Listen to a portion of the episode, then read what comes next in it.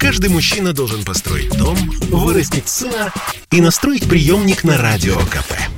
Я слушаю Радио КП и тебе рекомендую. Картина недели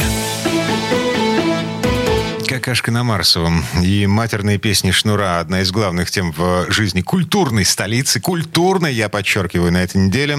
Я Дмитрий Делинский. Я Ольга Маркина. Ректор гуманитарного университета профсоюзов Александр Записоцкий. Эм, я тут немножко покраснел. Э, Александр Сергеевич, добрый день, во-первых. Здравствуйте. А во-вторых, ну, действительно, эм, чувствую себя неловко, говоря слово какашка. Тем не менее, ну, это слово из уже песни не выкинешь. несколько дней, к сожалению, находится в нашей новостной повестке, и мы вынуждены. Более того, не только мы, но и более уважаемые люди. Вплоть до Михаила Борисовича Петровского. Да, которому, видимо, пришлось посмотреть э, первый, ну, надеюсь, второй э, клип Шнура. А, что происходит? У нас такое ощущение, что идет война. Идет война на вытеснение Беглова из Смольного. Ну, я думаю, что если идет какая-то война, то от ее участников это не зависит совсем. Вот. Судьба Беглова как губернатора, его работа в Смольном, это не им решать, даже если там есть какие-то закулисные оппоненты, интересанты и так далее. Но здесь несколько есть вещей, по-моему, чрезвычайно любопытных. Я посмотрел то, что, наверное, Михаилу Борисовичу Петровскому было смотреть совершенно тяжело. Как знать.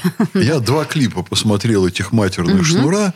И я хочу сказать, во-первых, что шнур Э, я о нем давно был такого мнения, я утвердился в этом мнении, что он чрезвычайно талантливый, очень конъюнктурный человек и, конечно, человек бессовестный. С одной стороны, когда речь касается некоторых профессий, некоторых деятелей в этих профессиях, ты хочешь ими восхищаться. Но вот можешь ли ты, например, восхищаться Альфонсом, который обманывает женщин? Простите, Александр Сергеевич, я не понимаю, аналогии. Э, Шнур восхитительно омерзителен. Он, он вызывает восхищение, да, но э, такое, своеобразное. Это у кого как. Вот э, для определенных слоев нашего общества он омерзителен. И я, если позволите, об этом тоже пару слов скажу. Но прежде всего надо отметить, что он бесспорно талантлив. Есть социальные корни вот этого явления, такого как Шнур. Он, конечно, как медиум, он великолепно чувствует свою аудиторию, очень тонко.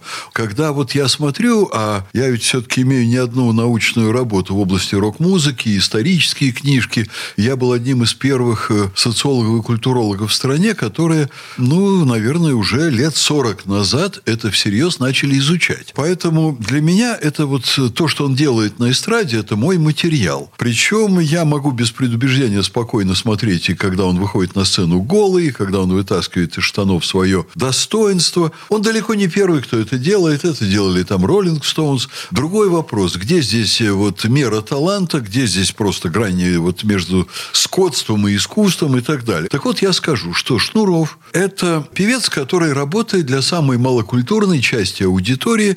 Э, Ее э, интеллектуалы называют быдлом. Люди высокой культуры это говорят, э, так сказать, в узкой аудитории, что вот Шнур, Шнур – это певец для быдла.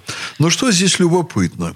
У Шнура при всем при этом десятки миллионов искренних почитателей, которые его обожают. А... При этом я ведь видел его выступление в Монако, в элитном зале, где э, там девушки с сказать, губами. приходили, да, с, не, не только с губами. Не только с губами, там много, без губ. много частей тела на а. них было одето там на, на некоторых на несколько десятков тысяч долларов, с небедными мальчиками, которые их содержат. И вот Шнур поет матерные песни, а вот эти все девочки не просто с огромным удовольствием танцуют. Они получают громадный, вот как молодежь говорит, кайф. И они поют, распевают все эти матерные песни. Вот то, что вы говорите, омерзительно. Они получают от того, что вам не нравится, огромное счастье, огромное удовольствие. А мне нравится шнур, в том-то и дело. Я то самое быдло, на которое шнур работает. Да. Знаете, я вам скажу, и я, мне вот понравилось. То есть я считаю, что обсценная лексика, она вот к месту иногда очень хороша. И в данном случае сошлось все. Вот все звезды сошлись в пользу этого клоуна. То есть актуалка, пик проблемы и тот слой, который и нужно было почесать. Вот, собственно, все произошло. А почесали, на самом деле, Беглов. Беглов обиделся. Беглов настолько обиделся, что подключил тяжелую артиллерию. Петровского заставил Петровского. смотреть эту... Ну, Михаил Борисовичу было очень неловко выступать на эту тему. Если бы неловко, так пусть бы и не выступал, прости Я господи. не хочу критиковать Например, Михаила Борисовича Или, или Фокин, или кто у нас там еще? Там же много, Боярский, да, товарищей? ну не ну, Михаил, Боярский, да, ладно. а, младший Боярский. Боярский мерзкие все-таки депутаты. Вы знаете что, я хочу посмотреть на руководителя любого учреждения Петербурга, который бы отказался выручить губернатора в сложной ситуации. Хотя я совершенно не уверен, что такая просьба была. А у губернатора у самого-то как бы язык и, э, так сказать, другие части тела, они есть? То есть он Ой, же может и пожалуйста, сам... я вас Ну, умоляю, Я, к примеру, не, не трогайте части тела губернатора. Да, Слушайте, То есть по к шнуру слухам- можно, а мне нет? Но. Поцелую в твой безусый рот, Но. это ему можно. Нет, шнур – это явление массовой культуры. Шнур – это э, человек, который разговаривает с быдлом на языке быдла. Э, Конечно, вы, Дмитрий, понимаете, что к вам это не относится.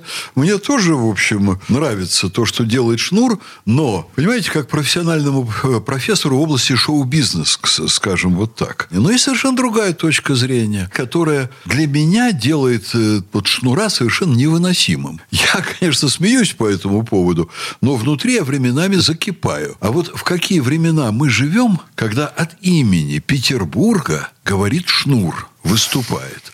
Вы знаете, я ведь все-таки не такую уж долгую жизнь прожил, но я помню времена, когда от имени Петербурга, Ленинграда говорил, например, на моих глазах академик Лихачев или писатель Даниил Гранин. Вот когда такие люди говорили от имени Петербурга, мне казалось, что вот тут все на своих местах. Ладно, бог с ним со шнуром, что он говорит. Но где люди уровня Гранина, люди уровня Лихачева, которые на эту тему могли бы говорить от имени Ленинграда? Деградация? Петровский, пожалуй. Ну, пожалуй, Петровский, пожалуй, Сакуров. э, Пожалуй, еще я см- смогу вам назвать несколько, так сказать, имен. Давайте ну, себе- по поводу Сакурова я бы уже усомнился после его последнего выступления на Совете по правам человека. Это когда его Путин поправил. Да, меня это очень расстроило. Я не могу сказать, шокировало, но расстроило. Это было не очень Ладно, здорово. а, а теперь давайте попробуем себе представить эм, Петровского, вот не младшего, а старшего, который директор Эрмитажа, который говорит Беглову и администрации Петербурга, нынешней администрации Петербурга, ребята, что-то подгнило в вашей консерватории. Вы посмотрите, к э, Эрмитажу подойти спокойно нельзя. Ты навернешься, а, так что костей не соберешь на этих ступеньках. Вы знаете что? Вот с точки зрения рядового горожанина это абсолютно правильно. А я не уверен, что Петровский вот э, будет говорить вот такие вещи. А почему? И я сам не стал бы говорить такие Почему? вещи. Почему? Потому что я убежден, что на самом деле вот эта вся история со снегом, вся эта история с мусором,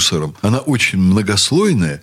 И, конечно, э, ну, скажем так, обывателю проще всего ткнуть пальцем в Беглова и сказать, что он виноват. А я вам задам вопрос. А если подгнило не просто в Смольном, а как-то так пошире? А если по- подгнило, ну, во всем слое нашей, вот э, так, я бы взял бы в кавычки, радиослушатель это не увидит, а руками я это легко сделаю. Два пальчика слева, два пальчика справа. А если подгнило в некой чиновничьей верхушке весьма широкой, верхушке страны? Ну, э, здесь очень много вопросов. А, например, Собянин бы он вот такое все позволил. Нет. Уверена, что нет. И я уверен, Да, что да нет. да посмотрите, что в Вот. Москве творится. То есть там как бы такого вот даже привидеться не может. но надо очень много знать, чтобы понимать разницу, понимать почему, надо понимать, что в тех слоях происходит. Правильно, Александр Да. А Сергеевич. я, вас, я вам другой задам для, вопрос. для этого надо, чтобы нам это рассказали, правда? никто а не это- молчали Очень бы. много вещей, которые никто рассказывать не будет. Вот так Тогда как пусть будет песня Шнура. Она и есть. Вот пусть Именно это она и происходит. будет, понимаете? Нет, это вы так рассуждаете. А я вот, например, как руководитель среднего звена, я себя к этому числу отношу, я вижу, насколько это все непросто. А я вам задам простой вопрос. А что, Беглов врывался в губернаторы? А он кого-то расталкивал Александр локтями, он Сергеевич, бился? а вам вот чуть-чуть подрастет ваша дочка и на какое-нибудь ваше замечание скажет, а папа, а я не просила меня рожать. Детский сад. Это нет, это совершенно не детский сад.